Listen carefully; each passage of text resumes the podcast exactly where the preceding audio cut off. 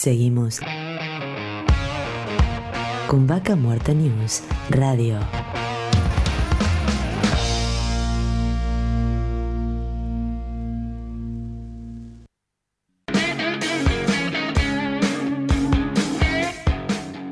Auspicia. Colegio de Ingenieros del Neuquén. Surlub. Distribuidor autorizado Castrol para Río Negro y Neuquén. Estudio Jurídico Áspero y Asociados.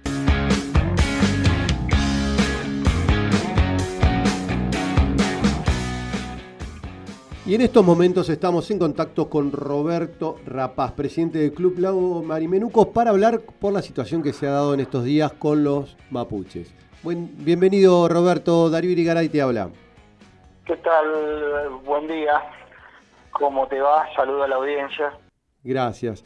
Bueno, nos interesa que nos cuentes un poco, también para el que nos está escuchando, el Club Marimenuco se encuentra a unos 80 kilómetros de, Neuquén Capital, sobre la ruta 51, ahí dentro, cercano a Vaca Muerta, este, donde hay un conflicto con los mapuches. Bueno, contanos un poco cómo, cómo está la situación y lo que están viviendo, y bueno, después de una audiencia que hubo en esto eh, el día de ayer. Sí, bueno, en el día de ayer eh, acordamos con la comunidad que eh, ellos no iban a poner la barrera ni la aduana esa que pensaban hacer en la entrada eh, hasta que la provincia se siente, que tenemos el compromiso de que el día martes la provincia se siente en la mesa, porque en realidad el, el, el problema es que el Club Maribenuco no puede solucionarle el problema si el territorio es de ellos o no, eso lo tendrá que definir el relevamiento territorial, pero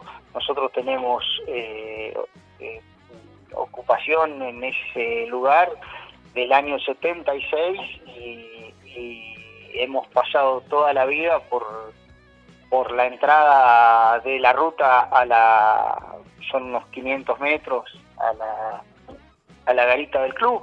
Eh, en realidad lo que está en la, el club tiene eh, en las 69 hectáreas eh, escritura no tiene escritura en la parte que va de ahí a la ruta, en el paso de la ruta. Bueno, ellos se agarran de qué bello, pero ya Lara lo ha dicho en los medios públicos que ellos no, no se terminó el relevamiento territorial porque ellos no pudieron acreditar que estaban ahí. Y el club Marimenuco aparentemente ha estado antes que ellos ahí con de hecho hay 600 viviendas no se no se construyeron de un día para otro. Y el club Marimenuco tiene personería jurídica del año 76.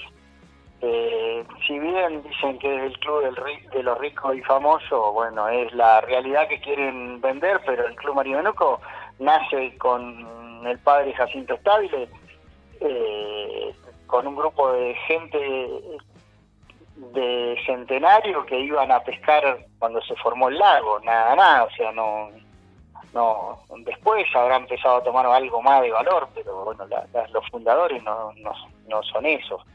Eh, de hecho, Luis Virgilio Sánchez, que es eh, el abogado de la comunidad, es socio número 17 del Club Marimenuco, así que la familia es, es, fundadora del club y ha pasado por esa entrada, pero bueno, se ve que ahora son otros vientos y había que presionar. Claro, a, la, próxima semana a ver qué, qué se define de todo esto. Por ahora están las cosas medianamente tranquilas. Bien, sí, o sea, por ahora no va a haber que un poco lo que nos consultaban, eh, no va a haber tampoco cortes sobre la ruta, porque bueno, eh, eh, por lo que vos nos decís, luego de esta reunión eh, existe un compromiso con el gobierno de la provincia que el martes se van a reunir y bueno, hasta ahí no van a, no van a accionar en esto, que inclusive habían hecho una panfleteada, ¿no? Le estaban repartiendo folletos a todos, informándole que dentro de una semana iban a poner un control de acceso a, su supuesto territorio. Sí, el, lunes pensaban instalar la aduana, eso. Pero bueno, eh, pasamos a un cuarto intermedio y veremos qué pasa dentro de la semana.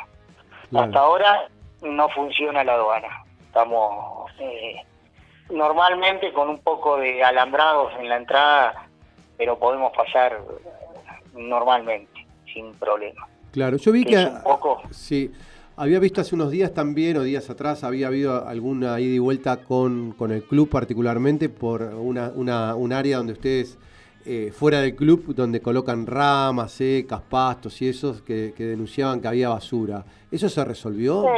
Eh, ellos, se suben a ese caballito, por eso te digo, es la realidad de ellos. Eh, vos imaginate que si nosotros tiramos ramas, no tiramos ramas, o sea, las tiramos, las procesamos porque estamos en una vía de, reciclar la basura. Eh, la retiramos porque nosotros retiramos los residuos del, del club para mandarlo a una disposición final a un basurero, no, no es que los, los tiramos ahí, sino que lo acopiamos, luego reciclamos, la, separamos los residuos, pero no son residuos contaminantes, o sea, son ramas, hojas, césped, de hecho los animales de ellos vienen a comer ahí. Pero bueno, la realidad es que ellos, que ellos eh, sacan a la luz, pero no, no, o sea, es como digo yo, hay eh, la realidad y la realidad que se muestra, ¿no es cierto? Te, hago una pregunta, porque nosotros sabemos que eh, ustedes están hace bastantes años también ahí, años atrás, antes de que existiera Vaca Muerta, ¿había estas idas y vueltas?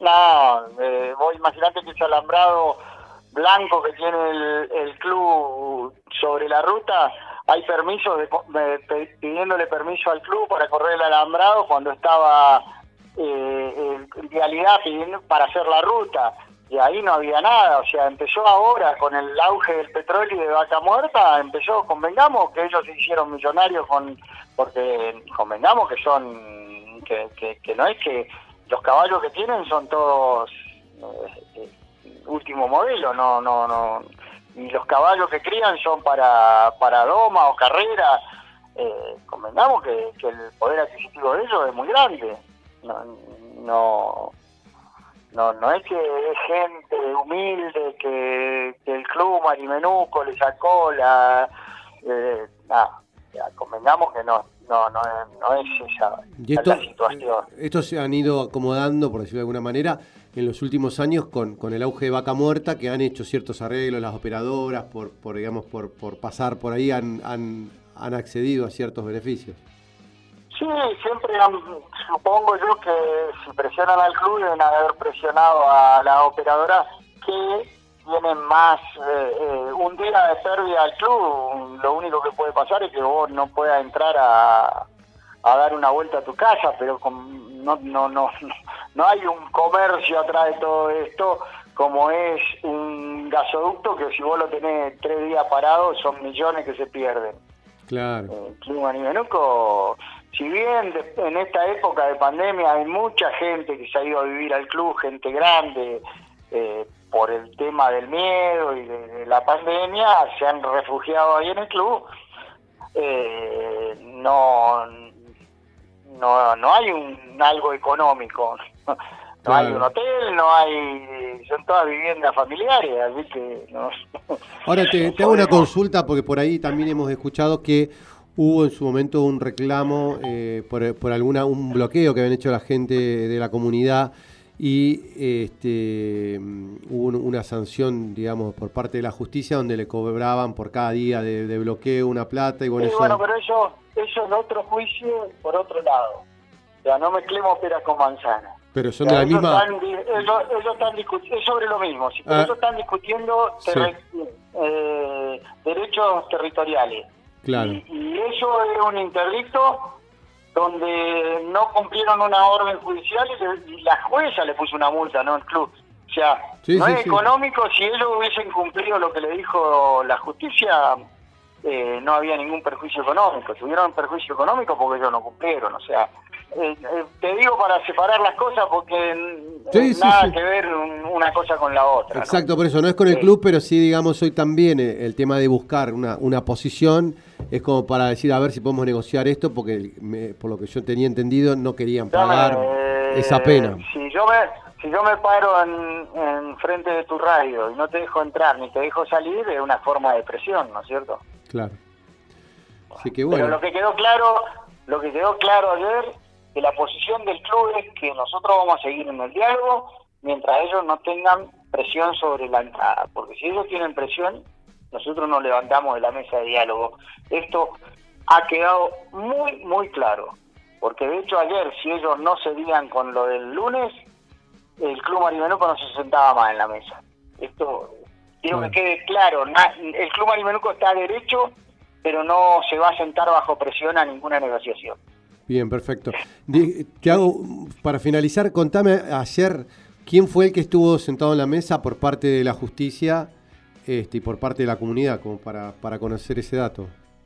Eh, estuvieron los dos mediadores y estuvo eh, el fiscal eh, Vignaroli, Pablo Vignaroli, eh, y después gente de la comunidad y, el asesor legal nuestro, el tesorero del club y, quien te está hablando. Perfecto. No más de esto. Roberto, muchísimas gracias por, por el contacto y bueno, por todo esto, para aclarar un poco el panorama. La semana que viene será otro, se verá otro, otro mundo, otro, otro, otro horizonte. Seguramente. Bueno, nos vemos. Abrazo. Chao, chao. Muchas gracias. Estábamos en contacto con Roberto Rapaz, presidente del Club Lago Marimenuco, sí, que estamos hablando del tema de papuches y bueno, esperemos que esto se resuelva de la mejor manera.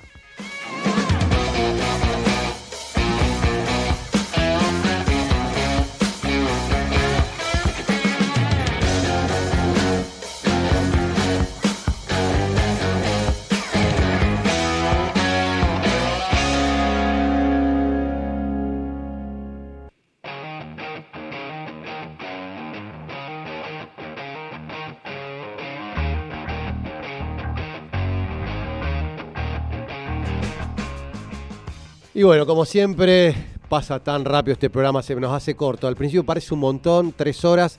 Así que, bueno, como siempre, más que agradecidos que ustedes estén ahí, que nos estén escuchando, eh, ahora en vivo y después grabado a través de Spotify. Como siempre, compartimos todas las entrevistas para que las puedan escuchar. Ahí pueden buscar Vaca Muerta News Radio en Spotify. También estamos con los podcasts en Google y en otras plataformas. Así que directamente en Google pueden buscar, lo pueden, el que tiene por ahí la aplicación lo puede descargar o lo pueden escuchar directamente. Este, y como siempre, más que agradecidos, nos encontraremos acá dentro de siete días en esta misma frecuencia o en este mismo canal. Este, muchísimas gracias.